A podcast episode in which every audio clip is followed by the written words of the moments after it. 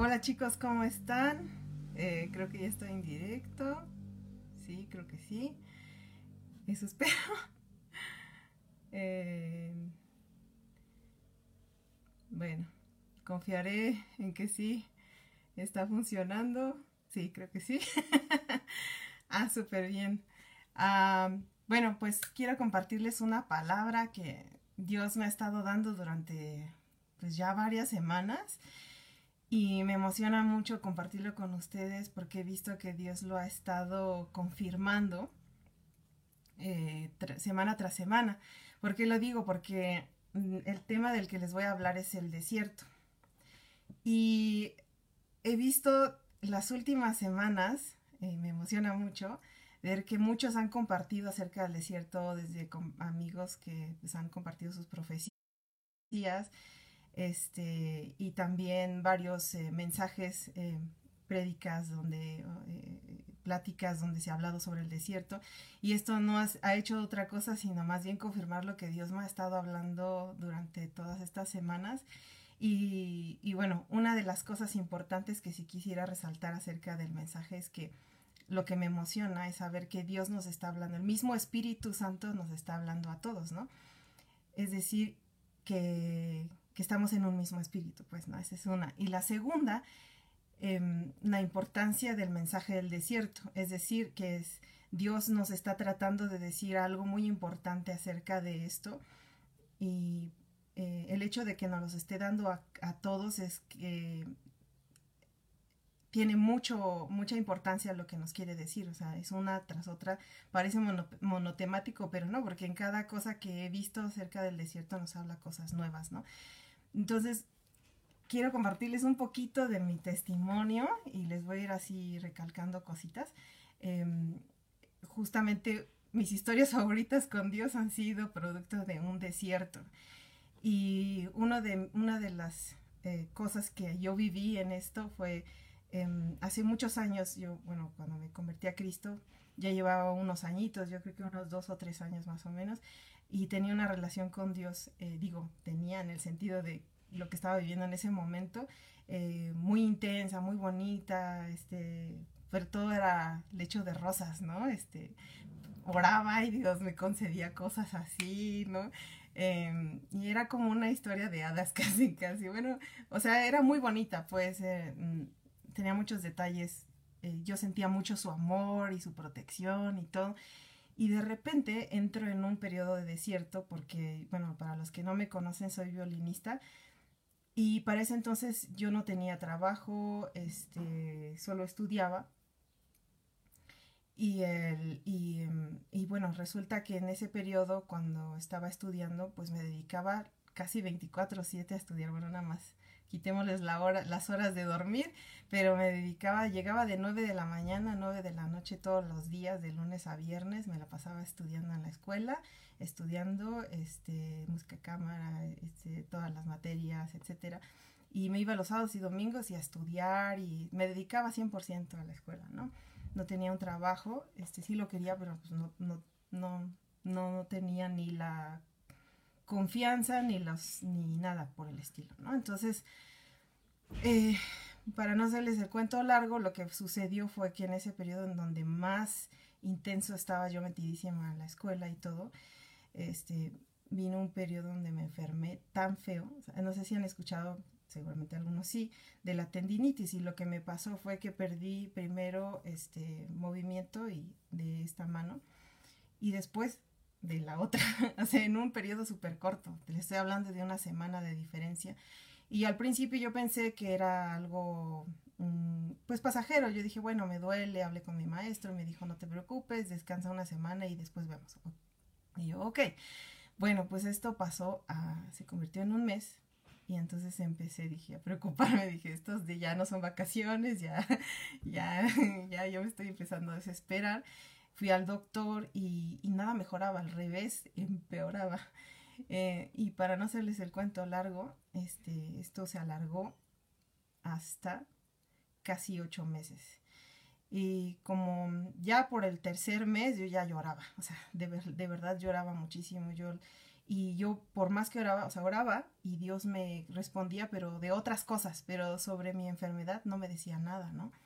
Entonces yo dije, ¿qué está pasando? Este, este, empecé a revisar todas mis cosas, dije, ¿qué estoy haciendo mal? Este, no, para mí no tenía lógica y ya para el cuarto, quinto mes ya no era llanto, era berrear, era constantemente este, orar y orar y orar y orar y orar y llorar y llorar y llorar. Y yo por más que me metía en, mi tratamiento y cumplía con todo, pues nada, ¿no? Entonces, para no hacerles tan largo el asunto, la cuestión fue que después de ocho meses, Dios me da una palabra en donde me habla, esta vez ahora sí de mi enfermedad, y me da una palabra donde habla sobre la mano seca, no sé si recuerdan esa parte, y en donde le, le, sana a un hombre la mano seca, y esa palabra me la da como rema, y finalmente al, siguiente, eh, pasados unos, unas semanas, empiezo a sanar, pero rapidísimo, ¿no? ¿A qué voy con todo esto? Después les voy compartiendo un poquito más sobre lo que sucedió en medio, pero la primera cosa que Dios me decía sobre el desierto es que es un lugar de, limpieza. Hay un versículo en Deuteronomio 8.2 que dice, y te acordarás de todo el camino por donde el Señor tu Dios te ha traído por el desierto durante estos 40 años para humillarte y probarte probándote a fin de saber lo que había en tu corazón. El desierto y la ausencia de recursos eh, para el pueblo de Israel traían a la luz lo que había en su corazón y cuál era su nivel de compromiso con Dios. Y yo siento que en ese punto Dios me trató justamente así. O sea, yo, para mí todo era perfecto, era muy sencillo, era fácil, yo me comprometía, hacía lo que tenía que hacer y yo recibía, ¿no? Era así. Entonces es más fácil creer cuando tú estás viendo, ¿no? Y cuando dejas de ver, para mí fue una prueba muy fuerte para mi fe y afianzó mucho mi, corazón con él, el hecho de que se haya, de que no todas las cosas iban como yo quería, ¿no? Sino que eh, hubo una prueba muy fuerte en mi corazón, ¿no? Eh, Dios había sacado, eh, la prueba más importante de, eso es que Dios había sacado al, pueblo de Egipto, pero ahora la tarea era sacar a Egipto del corazón de Israel, del pueblo de Israel. Y eso fue lo que hizo. Dios me metió también, yo les he compartido esto a algunos de mis amigos, eh, que Dios en ese periodo me hizo poner en segundo lugar la música, porque yo lo tenía por, por alguna cosa muy prioritaria, ¿no? Puso a Dios, a Dios mismo, en primer lugar antes que, mi profesión, porque yo estaba muy afanada, ¿no? Y no hubo otra manera de hacerlo, yo siento que Dios eh, fue una manera amorosa de decirme, estoy aquí, primero estoy yo, ¿no? Eh, Dios está limpiando nuestros corazones en este periodo, ¿no? Porque a veces no entendemos lo que está sucediendo. La segunda sería la intimidad. Es la intimidad es alimento espiritual, es hablar con Dios, es escuchar a Dios, es el, y el resultado de esto es una relación profunda con Él. Es decir, en este periodo de desierto nada estorba. Y en, y en el momento en el que Dios me quita la posibilidad de, de poder tocar, porque era todo lo que hacía, estudiar, estudiar, estudiar, estudiar, estudiar, estudiaba cinco o seis horas diarias, ¿no? Entonces mi, mi cabeza estaba así todo el tiempo, ¿no? Cuando me quita esto, no puedo ni tender mi cama, ni tomar un café, ni un agua, o sea, no podía levantar un vaso así, nada, ¿no? Entonces, literalmente me obligó a ver hacia, hacia adentro, a buscarlo a él primero y, y, y este, y em, meterme también conmigo. Ahora voy a explicar un poquito más de eso y me emociona mucho porque dos terceras partes de la Torah, este, la Torah es en hebreo y eh, en griego es Pentateuco, o sea, los cinco primeros libros de la, de la Biblia, está, tienen lugar en el desierto. Y el pueblo judío nació en el desierto, o sea, no es casualidad que el pueblo judío nació en el desierto, eh, caminó 40 años en el desierto, recibió la Torah en el desierto y lo que me deja ver esto es que el desierto no es solo, solo arena, ¿no? Son silencios, voces, es espiritualidad. Y para ello, eh, por ya saben cómo es Dios, me encontré con, en una plática que tuve hace recientemente con alguien que conoce del hebreo y me decía que la palabra hebrea que, se refiere a desierto es midbar, pero esta misma palabra midbar eh, tiene una raíz que proviene, que bueno, esta raíz es medaver. ¿Qué quiere decir? El desierto habla. Y bar quiere decir hijo. Es decir, habla a los hijos en el desierto. Es decir, que entonces la palabra desierto también es hablar, dialogar, conversar, platicar. Eh, y tenemos que ir primero al desierto para escuchar las voces del desierto. ¿Cuáles son las voces del desierto? Son dos.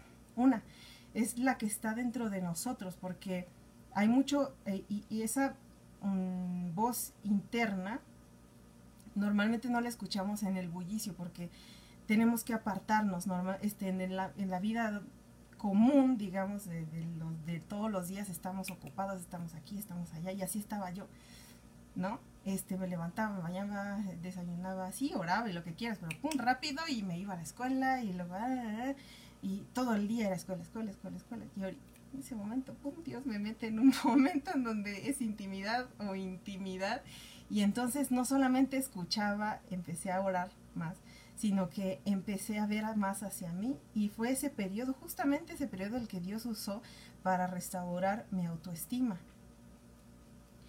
Eh, empecé a hacer eh, mm, varios ejercicios donde que me permitían, escribía mucho todos los días, todos los días escribía un montón y ahí empezó a, empezaron a salir muchas cosas que yo pensé que ya estaban sanadas y no, Dios restauró mucho mi, mi, autoestima, mi, mi este, mi relación con él. O sea, salieron un montón de cosas en ese tiempo de intimidad donde tuve que ver hacia mí y me metí a cursos que jamás habría imaginado en la vida, gratuitos además, Dios me permitió hacer eso, este, que también complementaron mucho lo que yo necesitaba para poder sanar, ¿no? que tenía que ver con mi cuerpo, que tenía que ver con mi mente, con mi espíritu. Fue un tiempo, o sea, fueron ocho meses de, de introspección así conocerme a mí misma, ¿no? No digo que ya se terminó, pero fue un periodo muy importante que me cambió completamente, ¿no? Me hizo la mujer que soy hoy. Y segundo, es el lugar donde tenemos conexión con Dios. Eso, eh, en ese momento lo buscaba, créanme, con mucho ahínco, o sea, lo buscaba todo el tiempo, si era oración tras oración y lloraba y le pedía palabra y Dios me hablaba y todo, pero a veces eh, a veces les, digo que cuando, cuando estamos, cuando no, con esos periodos de desierto son los que a veces nos acercan más a Dios, porque nos prueba, nos prueba mucho y nos deja ver que Él es la respuesta a todas nuestras oraciones, ¿no? que Él es lo primero que necesitamos en la vida, más que cualquier otra cosa, más que el trabajo, la familia, todo, ¿no? Es, él es el primer lugar. Ahí fue donde yo entendí esta palabra donde dice llamarás a tu Dios con todo tu corazón, con toda tu alma, con toda tu mente, porque este, y es donde, donde realmente me acordé de esta parte de Job, donde dice, es que antes te, te, veía, pero ahora te conozco, ¿no? Y la tercera sería la preparación. El desierto es un campo de entrenamiento, es un lugar de transformación.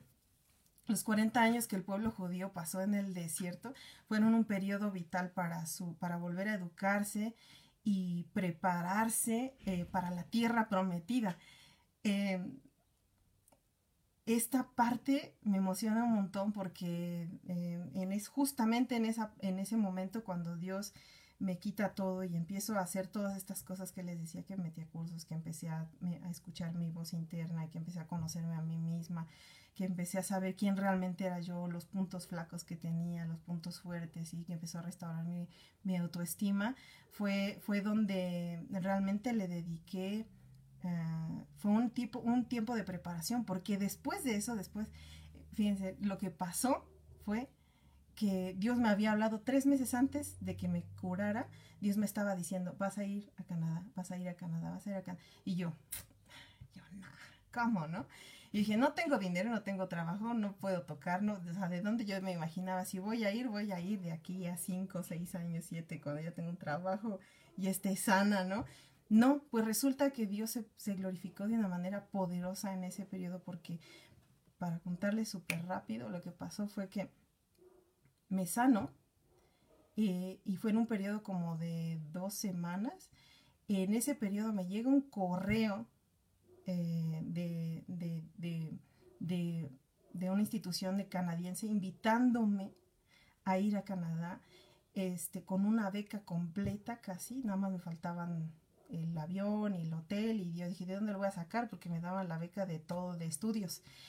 Y yo dije, ¿de dónde lo saco, no? Bueno, pues para no hacerles el cuento largo, este, todo se dio, o sea, eh, todo se provió, ya les contaré algún día con más detalle, pero me, me, se me dieron todas las, las finanzas, todo se acomodó, la visa me llegó, en ese tiempo se necesitaba visa, entonces la visa me llegó así como dos o tres días antes, Em, eh, después de que regreso de Canadá de estudiar, porque aparte estuve como mes y medio, em, em, este, además era un curso de, música, de, ¿no? este, de orquesta, estuve tocando durante, durante un mes ahí y después de que regreso empiezo a tener trabajo cosa que yo no tenía antes, ¿no? Eh, eso fue mi impacto. Yo le digo a, varios amigos que digo que Dios me hace combos porque justamente después de ese desierto de ocho meses, se los digo ahora con risas, pero en ese momento lloraba mucho, me hizo un combo.